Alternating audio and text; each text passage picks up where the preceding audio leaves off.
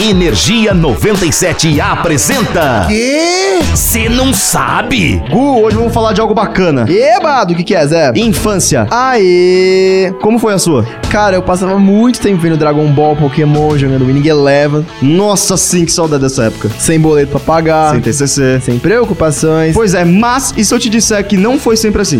O que você quer dizer com isso? Já parou pra pensar como nossos antepassados de 700 mil anos atrás passavam a infância? Cara, eu não tenho nem ideia. Bom, segundo pegadas antigas recentemente descobertas nos vales lamacentos do leste da África, arqueólogos começaram a ter uma ideia de como nossos antepassados brincavam. E? E que não era muito legal. Imagino mesmo. Segundo as pesquisas, das inúmeras pegadas encontradas, uma delas pertencia a uma criança de um ano, enquanto as outras pertenciam a adultos e vários animais, como grandes mamíferos que ficavam à beira do lago. Ou seja... Ou seja, que eles alegam com quase 100% de certeza que as crianças estavam lá para caçar ou aprender a caçar. Eita, mas tão cedo assim? É, fio, você pensa que era de boa viver nessa época? Ou você mata ou morre. Cê é louco, mas aí, se você curte curiosidades bizarramente inúteis, Ou incrivelmente interessantes. é só ficar ligado que a gente tá sempre por aqui. Eu sou o Gustavo Fávaro. Eu sou o Zé Constantino e nós somos do Cê Não, Não Sabe. Energia 97 apresentou. Ah, já sei. O quê? Você não sabe?